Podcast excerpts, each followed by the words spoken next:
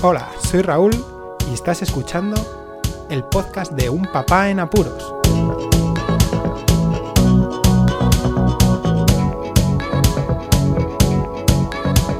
Hola, Poz Escuchas. Bienvenidos a una nueva píldora de Un Papá en Apuros, esta vez grabada en su integridad dentro de un centro comercial mientras estoy dando el paseo a los pequeñajos para que se duerman. Las salas de, sal de lactancia son un mito.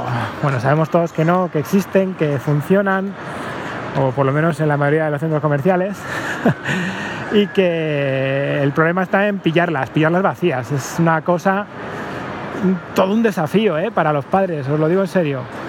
Nosotros aquí en Granada tenemos un centro comercial muy grande, muy muy grande, y existen solamente tres salas de lactancia en todo el centro comercial. Distantes entre ellas, pues posiblemente entre cada una unos 100 metros casi o 50 metros, pero claro, en distancia de centro comercial. O sea que algunas están en la parte de arriba y otra está en la parte de abajo. Nosotros hemos pillado la sala de lactancia vacías y para poder darles eh, la leche a los niños y cambiarles los pañales yo creo que tres veces. El resto de ocasiones, amigos, nos hemos tenido que apañar de la forma que hemos podido.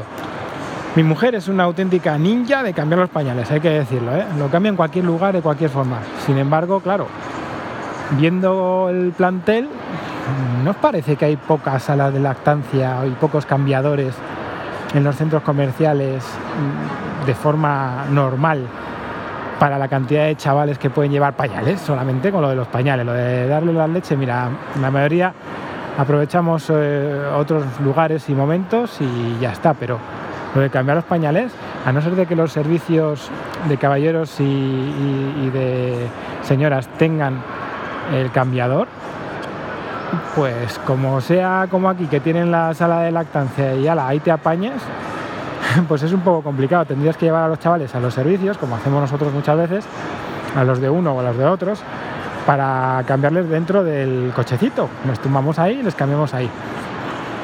Pero amigos, que teniendo mellizos esto es un problemón, ¿eh? Para pasar de verdaderos apuros, que tienes a dos chavales y dejar a uno para poderle cambiar al otro en un sitio concurrido, ojo, Nada más, hasta aquí la pildorita sobre la sala de lactancia y los apuros que pasamos los padres.